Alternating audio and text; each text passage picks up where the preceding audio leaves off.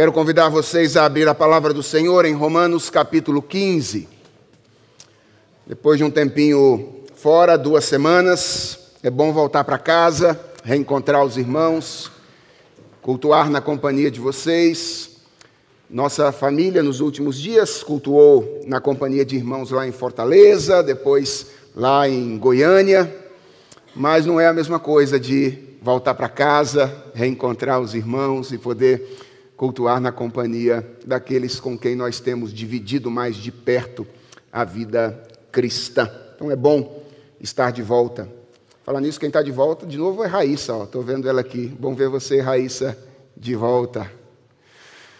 Romanos capítulo 15, a partir do verso 14 até o verso 21. Romanos 15, 14 a 21. Esta é a penúltima mensagem da nossa série na carta aos Romanos. Farei a leitura, peço que os irmãos acompanhem silenciosamente a leitura que farei e recebam com fé a palavra que é a palavra do nosso Deus. Ela diz assim: E eu mesmo, meus irmãos, Estou certo de que vocês estão cheios de bondade, têm todo o conhecimento e são aptos para admoestar uns aos outros. Entretanto, eu, eu lhes escrevi, em parte mais ousadamente, como para fazer com que vocês se lembrem disso outra vez, por causa da graça que me foi dada por Deus, para que eu seja ministro de Cristo Jesus entre os gentios no sagrado encargo de anunciar o Evangelho de Deus, de modo que a oferta deles seja aceitável, uma vez santificada pelo Espírito Santo. Tenho, pois, motivo de gloriar-me em Cristo Jesus, nas coisas concernentes a Deus. Porque não ousarei falar sobre coisa alguma, a não ser sobre aquelas que Cristo fez por meio de mim para conduzir os gentios à obediência por palavras e por obras, por força de sinais e prodígios, pelo poder do Espírito de Deus. Assim, desde Jerusalém e arredores até o Ilírico, tenho divulgado o Evangelho de Cristo, esforçando-me deste modo por pregar o Evangelho não onde Cristo já foi anunciado, para não edificar sobre alicerce alheio. Pelo contrário, como está escrito: aqueles que não tiveram notícia dele o verão, e os que nada tinham ouvido a respeito dele o entenderão. Vamos orar mais uma vez? Senhor, é diante da tua bendita palavra que nós estamos, nós acabamos de lê-la e nós queremos ser nesta noite instruídos por ela porque acreditamos que, na medida em que nós compreendemos as palavras deste livro, as proposições deste livro, as ideias que este livro nos traz, nós ouvimos a tua voz. E ao ouvirmos a tua voz, nós temos comunhão com a tua bendita palavra, a tua eterna palavra. Pedimos-te, portanto, que tu queiras falar ao nosso coração enquanto nós meditamos neste texto e ajuda-nos, ó Deus, a cada um de nós naquilo que nós precisamos, individualmente e também como comunidade. Faz-nos, ó Deus, ouvir a voz do bom pastor, Jesus Cristo, nesta noite. É a nossa oração, no nome dele. Amém. Irmãos, nós geralmente lemos a carta do apóstolo Paulo aos Romanos como um tratado teológico. Isso é compreensível porque, de fato, a carta aos Romanos é uma das mais profundas e mais densas teologicamente que nós temos no Novo Testamento. Mas a verdade é que Romanos é uma carta. E como uma carta, ela possui um propósito bem pessoal. Se você der uma olhada na passagem que nós vamos expor daqui dois domingos, encerrando a nossa série, que é a passagem seguinte, do verso 22 até o versículo 24, nós vamos trabalhar com um pouco mais, mas dê uma olhadinha agora até o versículo 24. Você vai perceber que essa passagem deixa muito claro que quando Paulo escreveu a carta aos Romanos, ele tinha um propósito muito pessoal. Ele diz assim: Essa foi a razão porque também muitas vezes fui impedido de visitá-los. Mas agora, não tendo mais campo de atividade nestas regiões e desejando há muitos anos visitá-los, penso em fazê-lo quando em viagem para a Espanha, pois espero que de passagem eu possa vê-los e que vocês me encaminhem para lá, depois de haver primeiro desfrutado um pouco a companhia de vocês. Por que, que Paulo escreveu a carta aos Romanos? Basicamente, para compartilhar com eles um projeto missionário, um projeto pessoal dele, que era o de pregar o evangelho na Espanha, e a Espanha era, por assim dizer, o limite ocidental do mundo conhecido daquela época, e convidar os romanos a tomar parte nesse ministério missionário do apóstolo Paulo. A gente não sabe exatamente porquê, se os romanos eram uma igreja, ou se a igreja de Roma era uma igreja que tinha boa condição econômica, se era uma igreja engajada em missões, mas o fato é que Paulo escreve para apresentar o seu projeto missionário e convidar os romanos a enviá-lo ao campo missionário na Espanha. Algo curioso a respeito dessa carta é que, ao contrário de outras cartas paulinas que nós temos no Novo Testamento, por exemplo, a carta aos Efésios, a carta aos Filipenses, essa carta é escrita a uma igreja onde Paulo nunca tinha estado antes. Paulo nunca tinha estado na igreja em Roma. E por essa razão, além de ser uma carta de apresentação de um projeto missionário, ela é uma carta de apresentação do próprio missionário.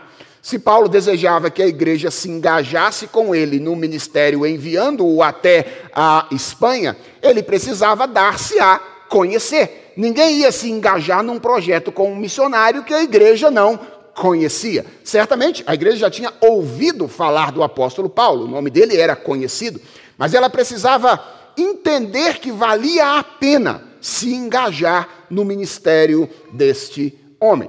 E Paulo se apresenta na carta aos Romanos fazendo basicamente duas coisas. A primeira é apresentando minuciosamente o evangelho que ele anunciava. Desde o capítulo 1 até o capítulo 15, no verso anterior, o que Paulo está fazendo é basicamente apresentar o Evangelho. Primeiro, mostrando como o Evangelho que ele pregava era coerente, como ele era consistente com o texto e com o ensino do Antigo Testamento, é o que ele faz desde o capítulo 1 até o capítulo 11, e depois, mostrando como o Evangelho que ele anunciava era poderoso para transformar a vida daqueles a quem o evangelho atingia. É isso que ele faz do capítulo 12 até o capítulo 15. E foi o que nós vimos nos dez sermões que nós pregamos no primeiro semestre nesses capítulos. Como o evangelho transforma a vida daqueles com quem ele se encontra de maneira ampla e de maneira completa. Por que, que Paulo faz isso? Paulo quer que os romanos saibam que ele prega o verdadeiro evangelho. Ele quer que eles saibam que a mensagem que ele tem a transmitir é uma mensagem que pode mudar a vida das pessoas com quem ele se encontra. E em segundo lugar, Paulo faz isso. Paulo apresenta os romanos visando convencer-lhes de que valia a pena se engajar no ministério com ele, apresentando o entendimento que ele tinha do seu próprio ministério. E é o que Paulo faz nesta passagem que nós lemos hoje e que nós vamos expor.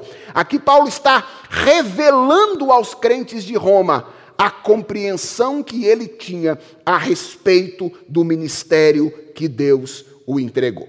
E a minha expectativa ao analisar com vocês essa passagem nessa noite é que ao considerarmos esse texto, nós façamos basicamente três coisas, tá bom? Eu não vou fazê-las separadamente, mas eu quero anunciar essas coisas para que, na medida em que você vai me ouvindo, você faça esse movimento. Primeiro, é muito interessante perceber como o Evangelho que, segundo o apóstolo Paulo, deveria mudar a vida dos romanos e a nossa por completo, tinha mudado a vida do apóstolo Paulo. Então, é muito interessante perceber na maneira como ele descreve o seu ministério, como é que esse evangelho que ele anunciava mudava não apenas a vida dos outros, mas tinha mudado a maneira como ele tinha compreendido a sua própria razão de ser, a própria razão dele existir.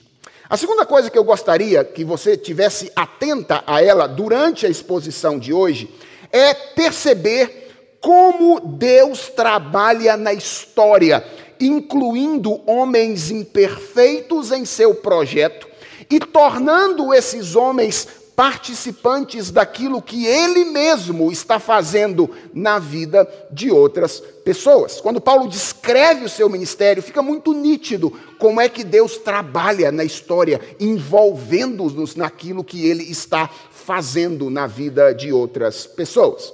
E a terceira coisa que eu gostaria que nós fizéssemos enquanto nós ouvimos a mensagem dessa noite é que nós refletíssemos e avaliássemos, à luz do exemplo do apóstolo Paulo, a maneira como nós compreendemos o nosso ministério.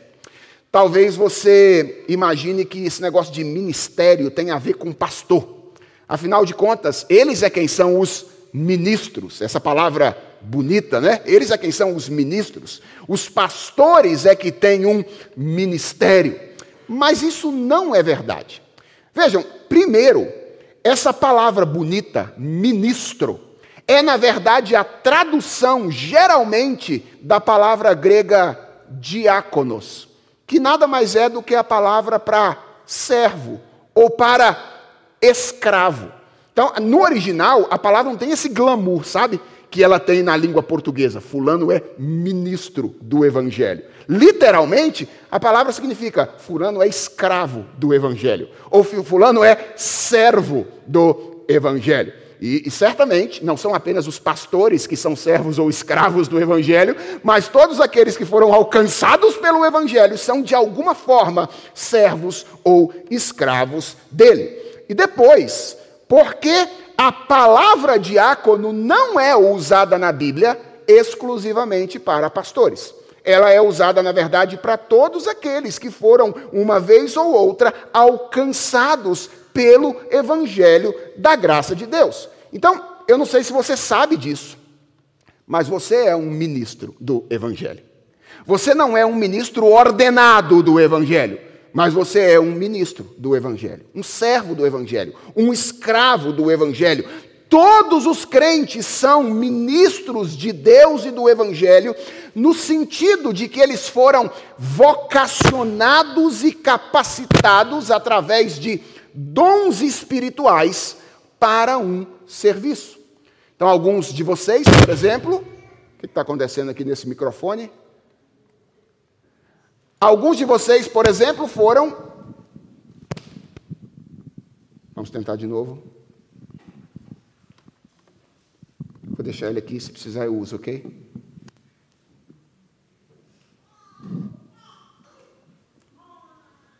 Voltemos. Alguns de vocês, por exemplo, foram chamados por Deus para liderar outras pessoas aqui no contexto da igreja. Outros de vocês foram chamados para ensinar, por exemplo, na escola dominical, às crianças, aos adolescentes, aos jovens, aos adultos. Outros de vocês foram chamados por Deus para aconselhar, não é à toa que as pessoas procuram vocês para contar problemas, é que elas veem em vocês conselheiros em potencial. Outros foram chamados para servir, adoram estar lá na cozinha quando um evento está acontecendo.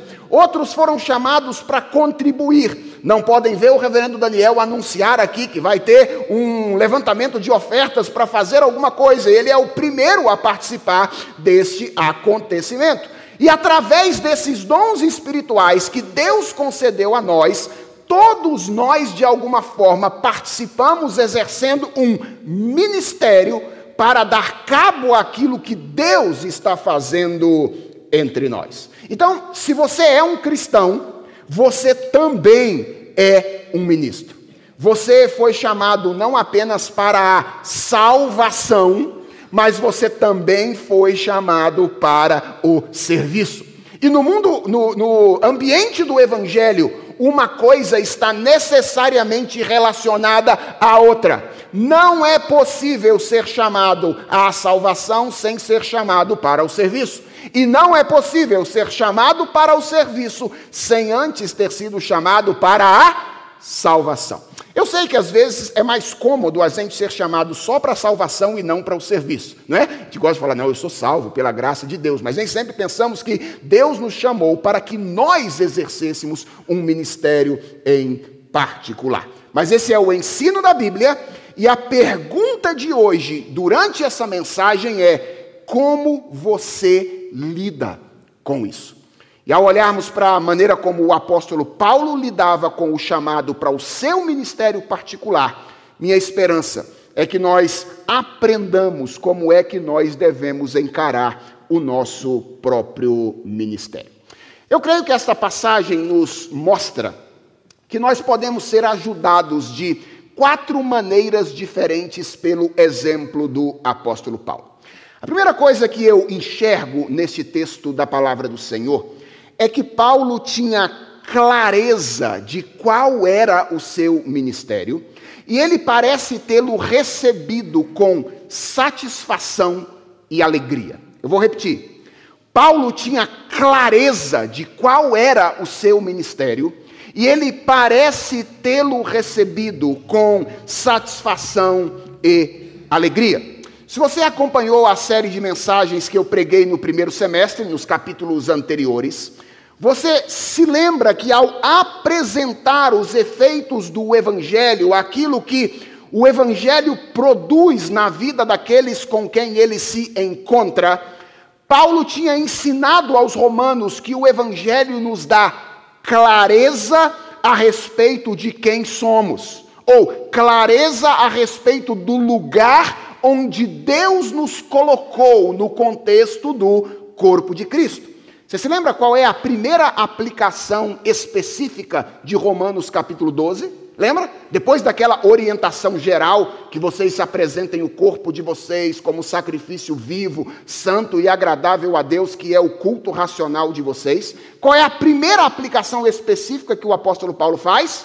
Versículo 3.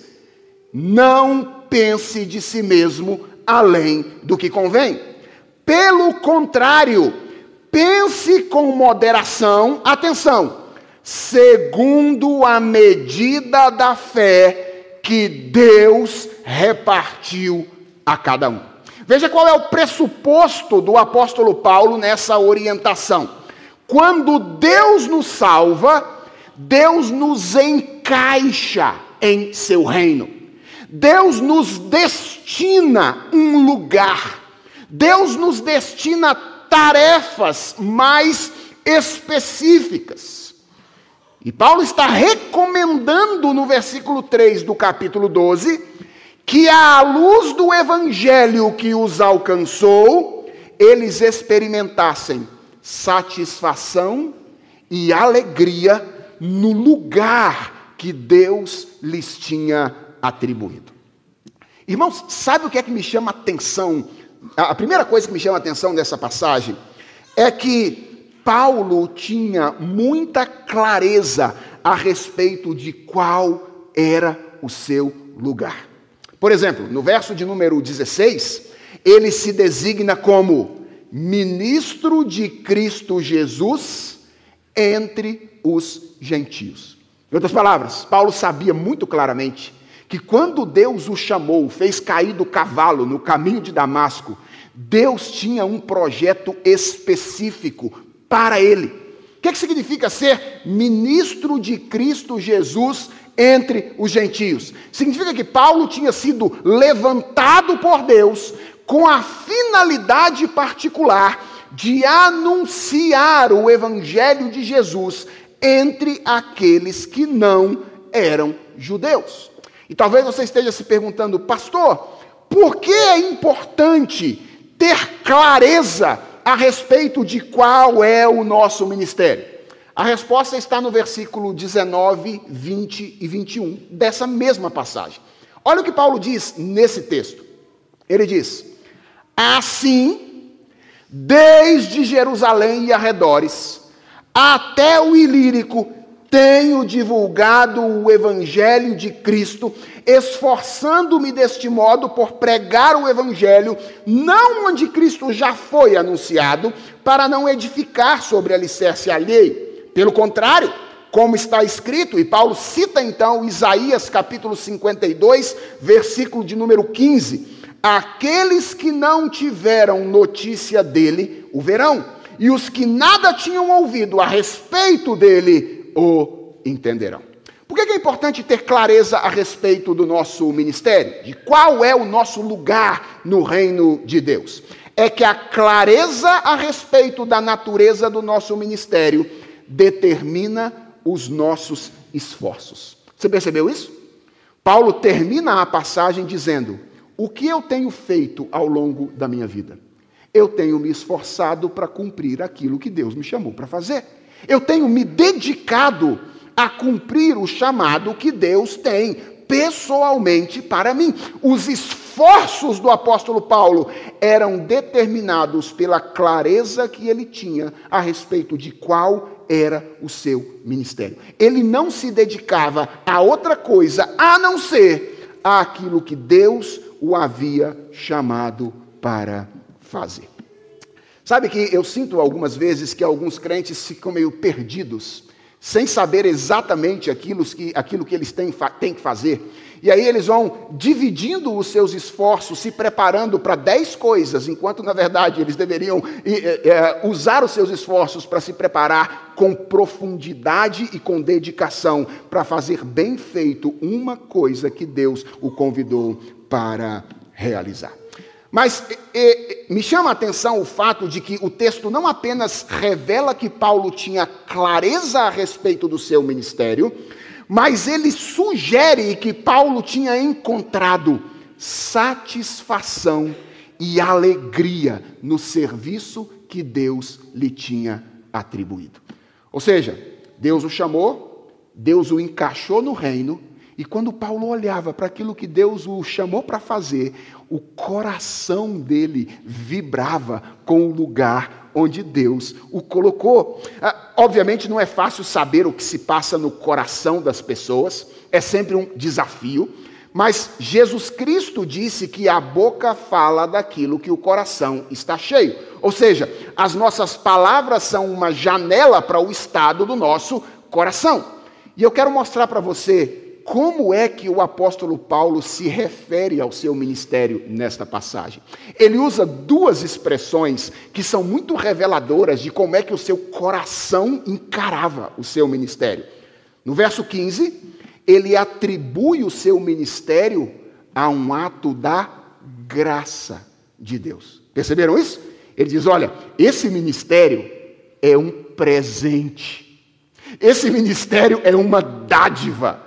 Ele é um dom que eu recebi do Senhor. E no verso de número 16, Paulo chama esse ministério de um sagrado encargo. Percebeu isso aí? O sagrado encargo de anunciar o evangelho de Cristo Jesus. O que eu quero que você perceba? Que Paulo não usa palavras quaisquer para se referir ao seu ministério. Ele usa palavras solenes. Ele usa palavras carregadas de peso e de majestade. E isso aponta para o fato de que ele não, ele não apenas havia recebido um ministério da parte de Deus, mas ele o havia acolhido no coração com satisfação e alegria. Ou seja, Deus o chamou para anunciar o evangelho aos gentios. Não imagine que esta era uma tarefa simples. Mas o apóstolo Paulo havia acolhido com alegria e com satisfação o ministério que Deus lhe concedeu. A segunda coisa que nós aprendemos com esta passagem é que Paulo estava profundamente convencido da importância do seu ministério. Além de uh, receber com gratidão e alegria esse ministério, além de ter clareza a respeito dele, Paulo estava convencido de que ele era um ministério importante. Vejam como é que a passagem começa no versículo 14 e 15. Paulo diz assim: E eu mesmo, meus irmãos, estou certo de que vocês estão cheios de bondade, têm todo o conhecimento e são aptos para admoestar uns aos outros. Entretanto, eu lhes escrevi em parte mais ousadamente, como para fazer com que vocês se lembrem disso outra vez. Quem conhece o estilo paulino de escrita, sabe que Paulo costumava escrever antecipando objeções. Em outras palavras, quando Paulo estava escrevendo, ele sempre pensava o que é que um interlocutor podia dizer que contrariaria aquilo que ele estava dizendo para responder antecipadamente alguém que eventualmente estava conversando com ele. Querem ver um exemplo explícito disso? Volte aí algumas páginas na carta aos Romanos e vá ao capítulo 5, capítulo 5 da carta aos Romanos. E veja o que Paulo diz a partir do versículo 20 do capítulo 5. Ele diz assim: A lei veio para que aumentasse a ofensa. Deus deu a sua lei para que o tamanho da ofensa ficasse evidenciado. Mas onde aumentou o pecado, aumentou muito mais a graça de Deus. Ou seja, Deus não deu, deu apenas a lei, ele deu também a graça, que superabundou sobre o pecado, a fim de que, como o pecado reinou pela morte, assim também a graça reinasse pela justiça que conduz à vida eterna por meio de Jesus Cristo, nosso Senhor. Então veja, Paulo termina um argumento aqui dizendo: onde tinha pecado, Deus mandou muita graça. Para quê? Para que quanto mais pecado tivesse, mais graça tivesse ainda.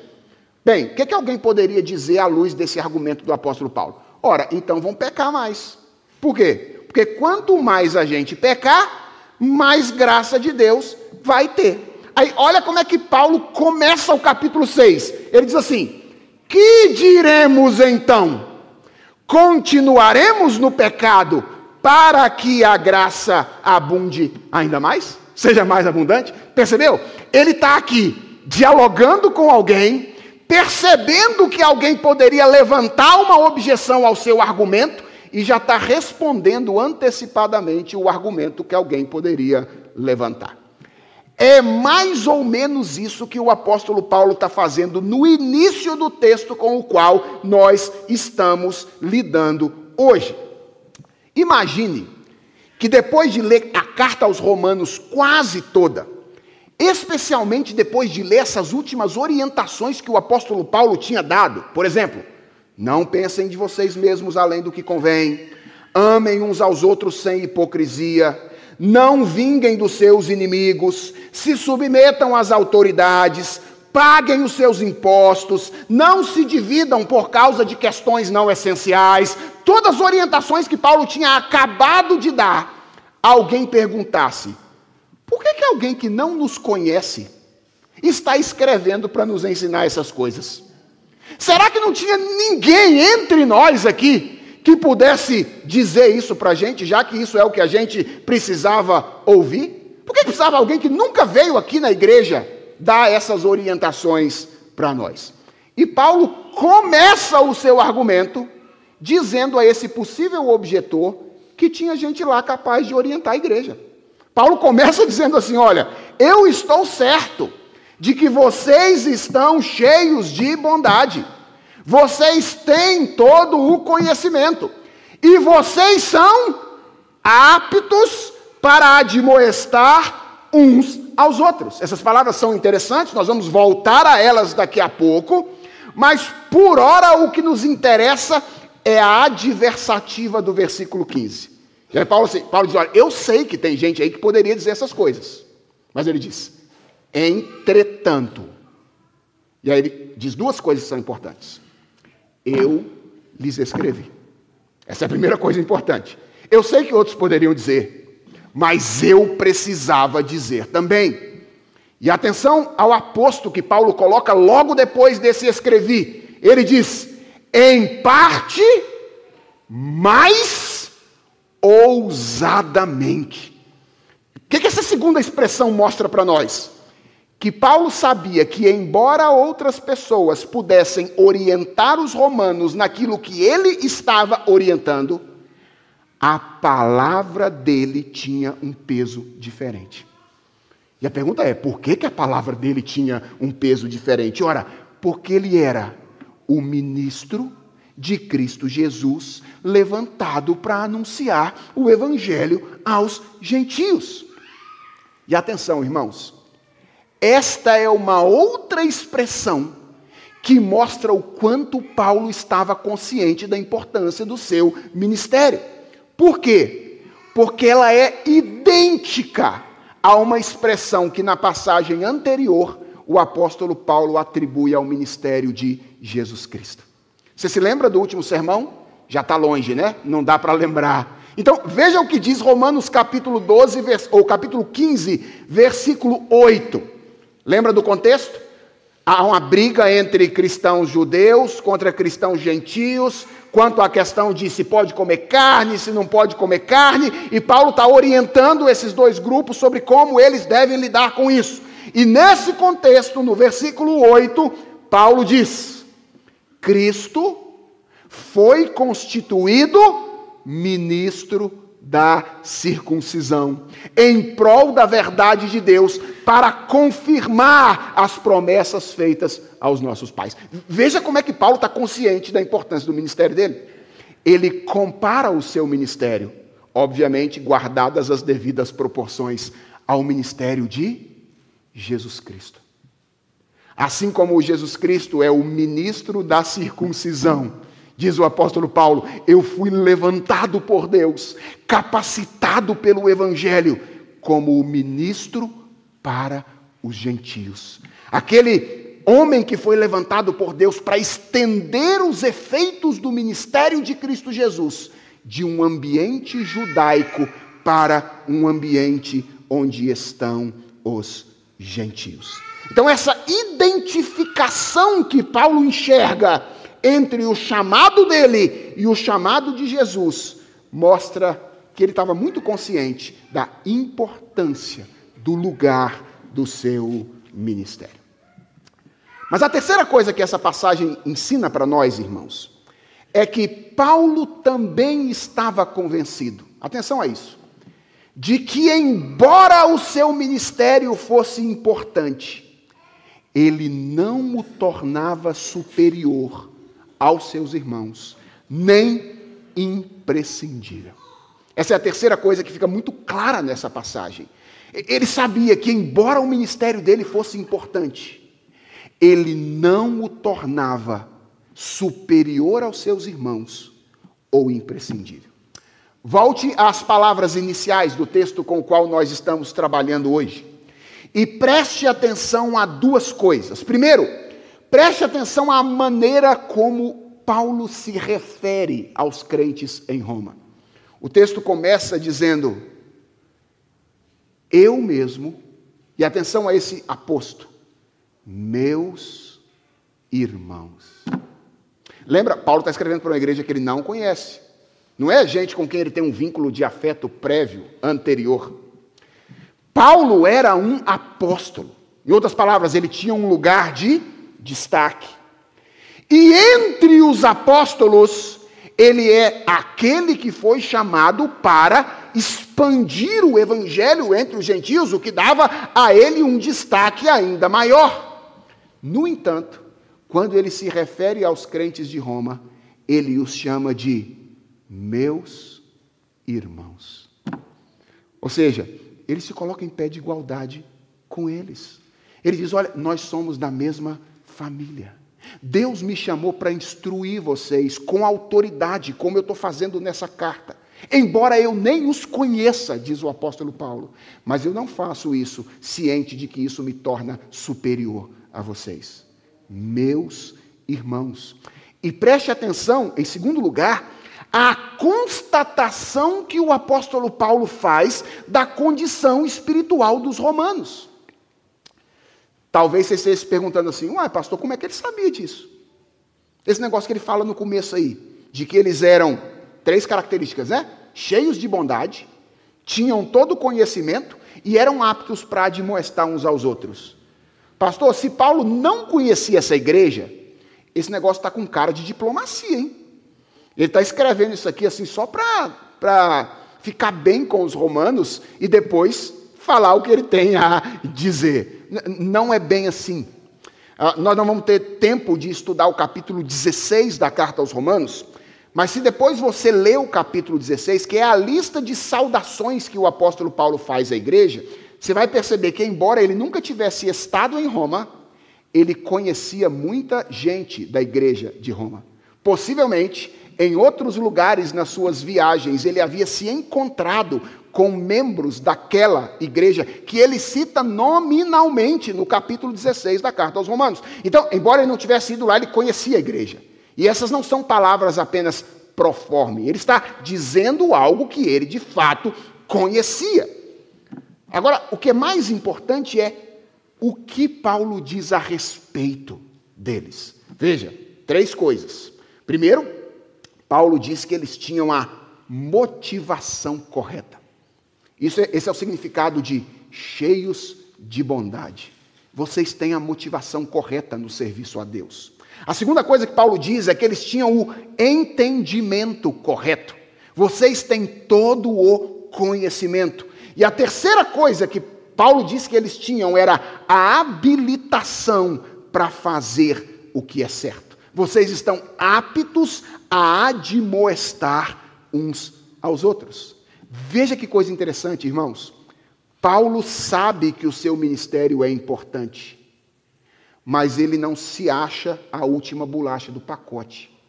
Ele sabe que o seu ministério não é exclusivo.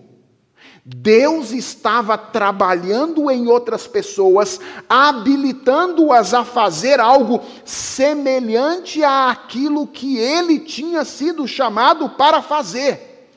E ele sabia que exercer um ministério importante não o tornava melhor do que ninguém e não o tornava alguém imprescindível. E a pergunta que eu sou levado imediatamente a fazer, quando eu olho para esse equilíbrio do apóstolo Paulo, como é que alguém consegue isso? Ter consciência da importância e do valor do seu ministério, a ponto de escrever para uma igreja dizendo: Olha, eu vou fazer isso porque eu sei o lugar que eu ocupo. Estou escrevendo para vocês porque eu sei o ministério que Deus me entregou. Ao mesmo tempo em que ele se coloca em pé de igualdade com seus irmãos, ao mesmo tempo em que ele se digna a encorajá-los a fazer aquilo que ele estava fazendo com eles debaixo da sua autoridade. Sempre que eu penso nisso, a pergunta que me vem à mente é: qual é o segredo deste equilíbrio. E eu penso que a quarta e última lição desta passagem nos ajuda a, a responder a essa pergunta. É que, além de estar convencido ou ter clareza do seu ministério e recebê-lo com satisfação e alegria, além de ter consciência da sua importância, além de saber que a importância do seu ministério não o tornava melhor do que as pessoas, Paulo sabia estava convencido de que o seu ministério era dependente de Deus. Essa é a quarta e última lição desta passagem. Paulo sabia que o seu ministério era dependente de Deus. Em pelo menos três dimensões diferentes. E é importante perceber essas dimensões, porque esse é o tipo de frase que a gente adora usar meio como clichê, né? Eu, eu sei que tudo que eu faço depende de Deus. Mas veja como é que Paulo tinha clareza disso. Isso não era um clichê espiritual para ele. Ele sabia que em três dimensões diferentes o seu ministério era dependente de Deus. Primeiro, ele sabia que Deus era a origem do seu ministério. Se Deus não quisesse, não existiria ministério. Paulo sabia disso. Você se lembra como é que ele se refere ao seu ministério no versículo 15? Como algo que ele recebeu por graça. é um presente, é um dom, é uma dádiva que Deus me concedeu. Irmãos, lembrem-se da história do apóstolo Paulo. Lembrem-se. Paulo não se tornou o apóstolo aos gentios por causa dos seus méritos e dos seus recursos. Pelo contrário, Paulo estava do lado do inimigo. Originalmente, ele estava do lado do inimigo. Ele era um perseguidor da igreja. E, e, se você acha que isso diz respeito apenas ao apóstolo Paulo, eu quero dizer a você que esse era o seu estado também. Você estava do lado do inimigo. E Paulo foi resgatado por Deus e habilitado para o exercício dessa tarefa gloriosa, sem ter merecimento nenhum. Paulo sabia disso. Ele sabia que, assim como a salvação é uma dádiva, o ministério é uma dádiva.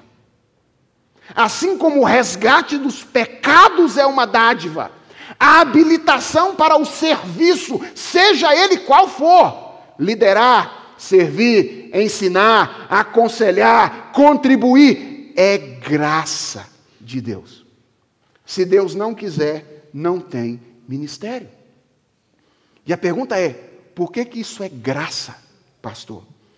Ora, porque isso é o privilégio de participar do que Deus está fazendo na vida de outras pessoas.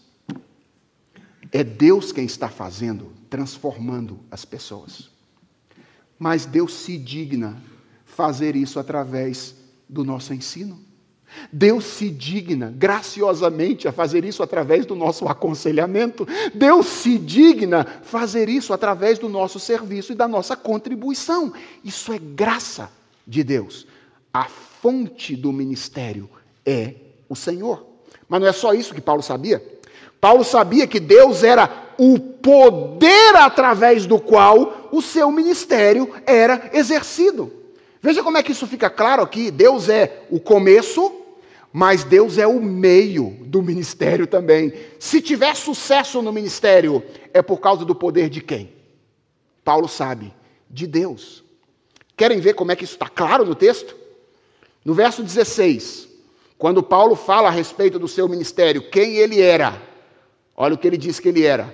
Ele era ministro de Cristo.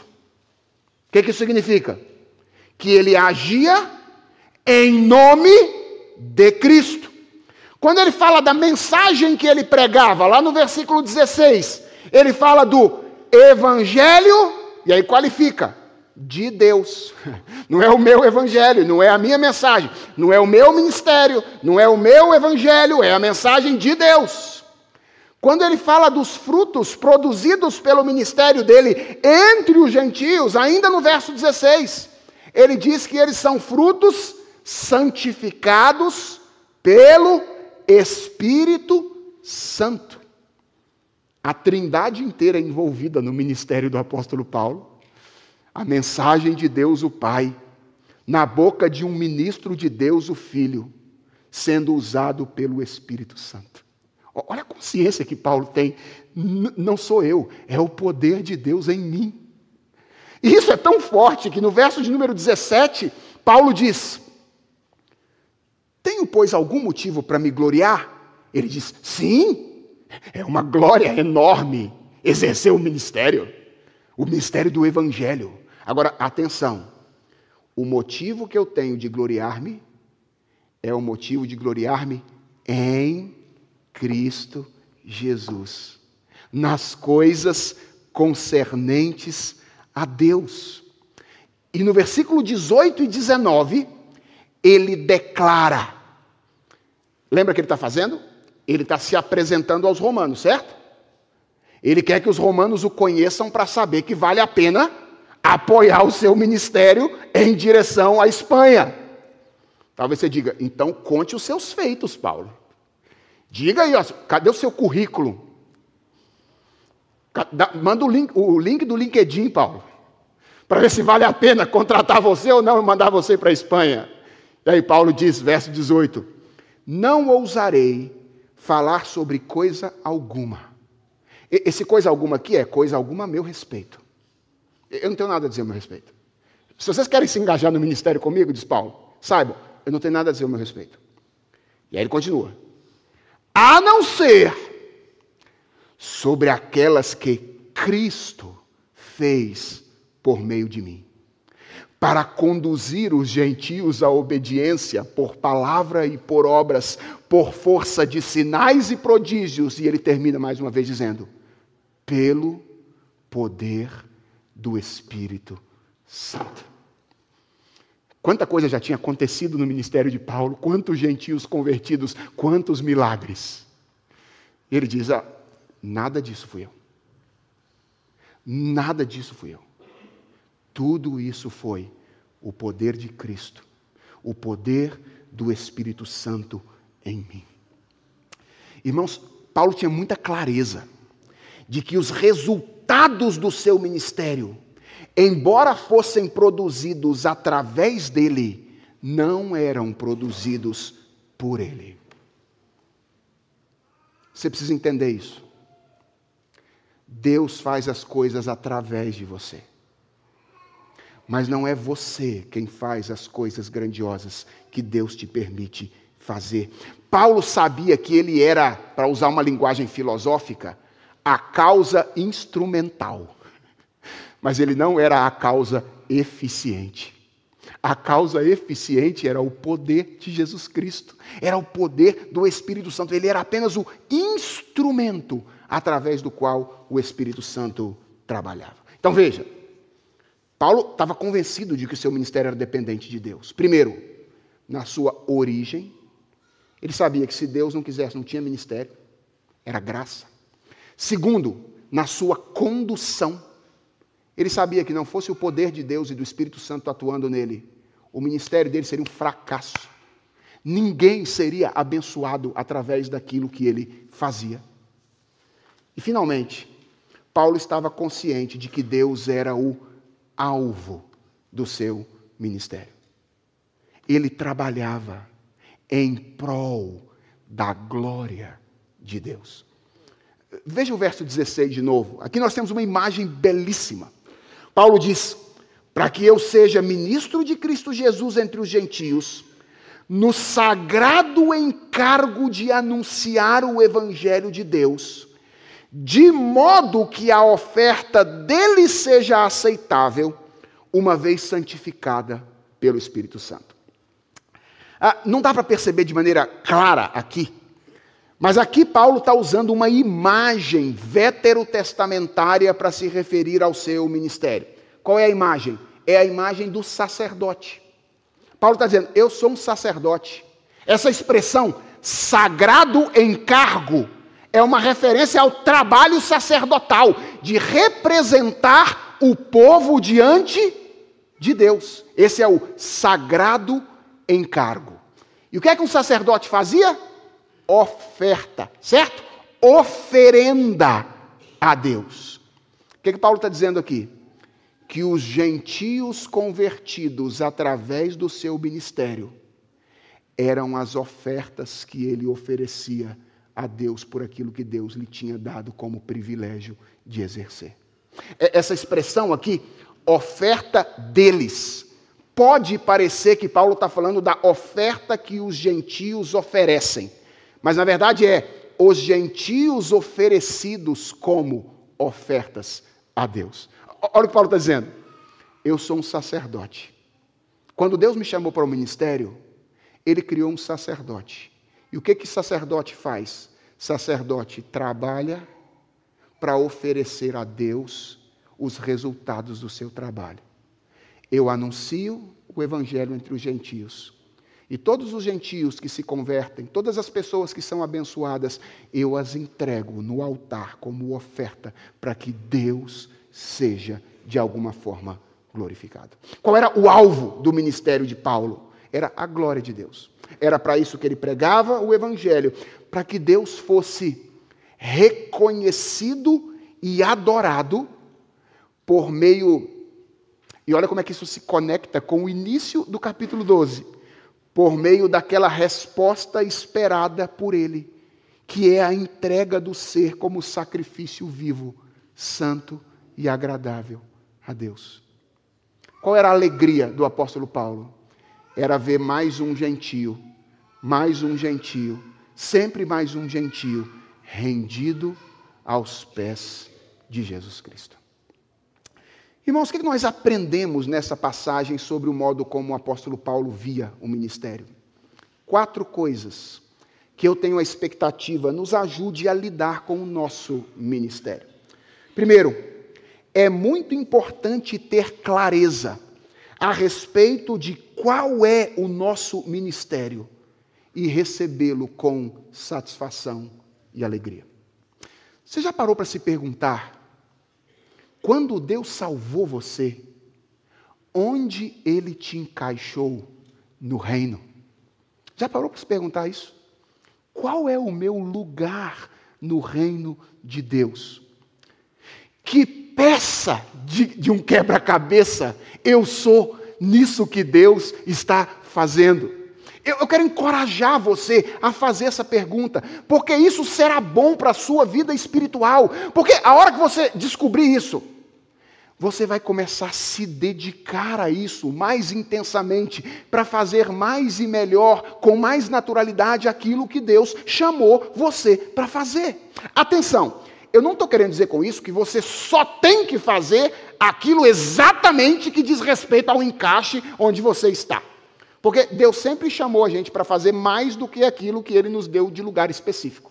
Então, não é você chegar na igreja, ver um negócio fora do lugar e falar: eu não, não posso mexer com isso, não vou nem falar com o pastor, porque isso não diz respeito ao meu ministério. O pastor falou que é para contribuir, mas como contribuir não é o meu ministério, Deus me chamou para outra coisa, então eu não vou contribuir. Ah, o pastor está pregando sobre evangelizar, sobre ir e pregar o evangelho, mas como eu não tenho o dom de evangelista, eu não vou evangelizar. Ah, ah, irmãos, isso é desculpa esfarrapada, certo? Mas sim, é verdade. Quanto mais clareza nós tivermos a respeito daquilo que nós fazemos bem, porque Deus nos dotou para fazer no corpo de Cristo, mais nós poderemos nos dedicar a isso. E talvez a sua pergunta seja, pastor, como é que eu descubro isso? Qual é o meu lugar no corpo de Cristo? No caso de Paulo foi fácil, né? Jesus apareceu para ele no caminho de Damasco e falou com ele qual era o ministério dele. É, isso não costuma acontecer hoje em dia, certo? É, Deus, em geral, não aparece para as pessoas para dizer: olha, esse é o seu lugar no contexto do corpo de Cristo. Então a pergunta é: como é que eu descubro?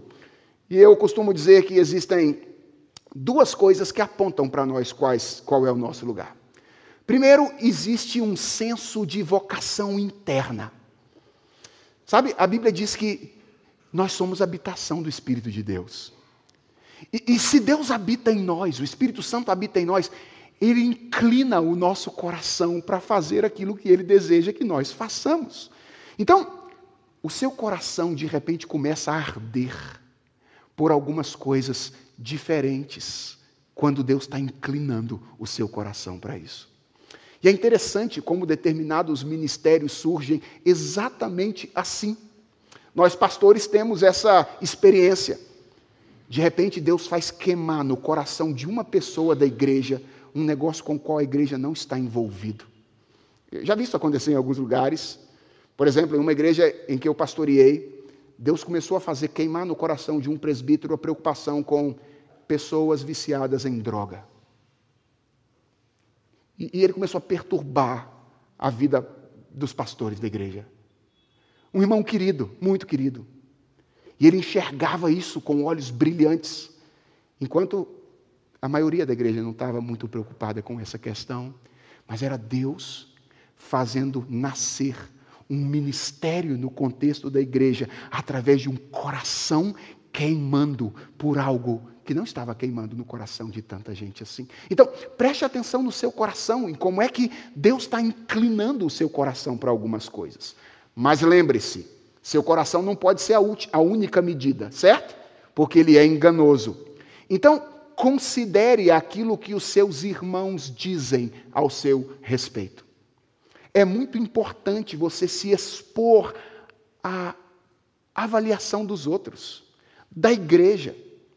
e dizer assim, por exemplo, Pastor Daniel, eu acho que Deus me colocou no corpo de Cristo no lugar de mestre, de alguém que vai ensinar a igreja. O que, que o senhor acha disso?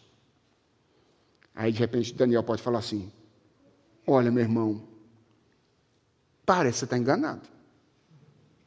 Parece estar tá enganado, porque assim, eu tenho conversado com você algumas vezes, percebo que clareza aí no ensino, comunicação, não é um negócio que está bombando, não. Mas vamos fazer um teste, ué. Botar você para dar uma aula de escola dominical em conjunto. E aí você vem, dá uma aula de escola dominical em conjunto, e de repente você surpreende todo mundo. E aí o reverendo Daniel fala, ó, oh, estava errado, hein? Eu acho que é isso mesmo. E a igreja começa a perceber isso. E as pessoas começam a procurar você, e de repente, a presidente da SAF já está chamando você para dar um estudo. Depois, o líder do Ipsa Kids chama, você não quer dar aula lá para as crianças de 9, 10 anos de idade? E aí, de repente, os jovens, eu quero que você fale num ops. E o que, que é isso? É Deus confirmando a você qual é o lugar onde Deus te colocou no contexto do corpo de Cristo. Então, eu quero que você se preocupe com isso. Pergunte-se qual é o meu lugar. Ore sobre isso. Peça a Deus, Senhor, me dê clareza a respeito do lugar onde o Senhor me destinou no contexto do corpo de Cristo. Porque você pode não saber que lugar é esse, mas que ele existe, existe. Porque, como nós lemos em Efésios capítulo 4, no início do culto, Paulo diz que a graça foi concedida a cada um de nós, segundo a proporção do dom de Cristo. Se Deus salvou você, Ele não deixou você sem dons espirituais para o serviço no contexto do corpo de Cristo. E a segunda coisa que eu quero que você saiba é que o que Deus chamou você para fazer é importante. Não interessa o que Deus tenha chamado você para fazer. Ah, talvez nenhum de nós aqui vai ter um ministério de relevância pública como o ministério do apóstolo Paulo. Nenhum de nós vai ser o apóstolo para os gentios. Esse era o apóstolo Paulo. Mas se nós estamos falando de um serviço realizado debaixo do Evangelho, conduzido pelo poder de Deus, não existe serviço que não seja importante. Porque isso é participar daquilo que Deus está fazendo na vida do seu povo, seja ensinando publicamente uma igreja em um culto dominical, seja cozinhando para as crianças por ocasião da escola bíblica de férias. É a contribuição para que o Evangelho, o povo do Evangelho, seja edificado de acordo com a vontade do Senhor. Não abra mão do seu ministério. Para usar as palavras de Jesus, não enterre os seus talentos aquilo que Deus te concedeu. Faça isso, ou use-os para a glória do Senhor, porque o seu ministério é algo importante. Agora aprenda com Paulo. Quando você começar a exercer o seu ministério, cuida do seu coração para que você não comece a achar que isso faz de você mais importante do que outras pessoas. Porque é, é sempre uma tendência entre nós quando o nosso coração está queimando por alguma coisa, quando a gente está exercendo e consciente da importância do nosso ministério, nós achamos que todo mundo tem que ver as coisas que a gente vê da mesma maneira como a gente vê. E quando as pessoas não veem como a gente vê, a gente acha que elas não o fazem porque elas não são crentes o suficiente, porque não são maduras o suficiente. Não, irmãos. É só porque nós somos diferentes uns dos outros. E Deus nos colocou em lugares diferentes no contexto do corpo de Cristo. É por isso que às vezes algumas das nossas prioridades, elas são distintas e diferentes. E isso é a multiforme graça de Deus trabalhando para que o corpo de Cristo tenha equilíbrio. Então, quando você exercer o seu ministério, consciente da importância dele, lembre-se como o apóstolo Paulo, isso não faz de você mais importante do que os seus irmãos. Somos irmãos, uma família que Deus está construindo. E isso não faz de você imprescindível. Olha, vai chegar um dia em que o reverendo Daniel não vai mais estar aqui. Vai chegar um dia em que o pastor Felipe não vai mais estar aqui. Pastor Geimar, pastor Lucas, pastor Gabriel, pastor Maurício. Vai chegar um dia. A igreja de Santo Amaro vai continuar. Vai continuar. Por quê? Porque nenhum de nós é imprescindível. Nós somos apenas instrumentos que Deus usa para realizar a sua obra. E quando é que nós somos usados por Deus de maneira ainda mais poderosa? Quando nós exercemos o nosso ministério. Essa é a última coisa que eu quero que você guarde e leve para casa hoje. Na dependência de Deus. Cientes de que sem Deus não tem ministério e serviço, sem Deus não tem sucesso e edificação através dos seus dons espirituais. Sem Deus não existem frutos, porque os frutos visam a glória do nome dele.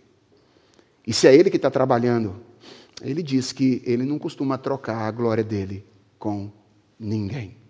Então, exerça o seu ministério ciente de que ele, ele existe